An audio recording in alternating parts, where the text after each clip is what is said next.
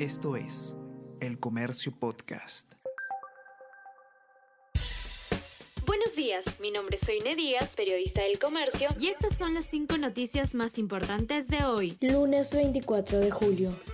Nuevo presidente de Salud fue investigado el año pasado por homicidio culposo. Tras la salida de Rosa Gutiérrez, el gobierno designó a César Linares, quien ha enfrentado graves acusaciones. Según Fiscalía, este médico fue sentenciado en el 2019 por delito de lesiones culposas en el desarrollo de su profesión. Linares explicó que solo está vigente una acusación por colusión simple del 2015 debido a compra de un ecógrafo. Gutiérrez denuncia presiones del Ejecutivo durante su gestión. Ex ministra de Salud señaló que la misma presidenta Dina Boluarte la llamó para que repusiera al gerente Iván Pereira.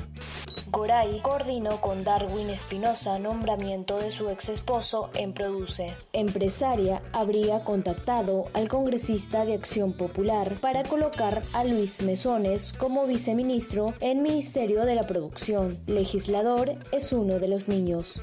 Los dueños de la mayoría de minivanes que generan el caos en la avenida Javier Prado. Este diario analizó las placas de 230 minivanes que se dedican al transporte en la mencionada vía y que juntas acumulan una deuda de casi un millón de soles. Son nueve los dueños de la mayoría de minivanes. Entre ellas se encuentra Rosalía Yolanda Valverde Toro, con 24 vehículos a su nombre, Janet Castillo González, con 15 vehículos a su nombre, Miguel Ángel Guaroto, con 14 vehículos, entre otros.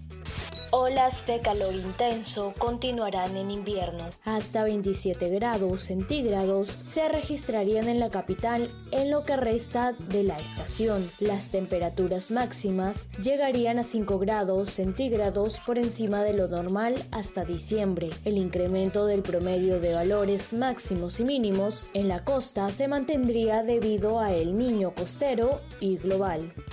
Esto es El Comercio Podcast.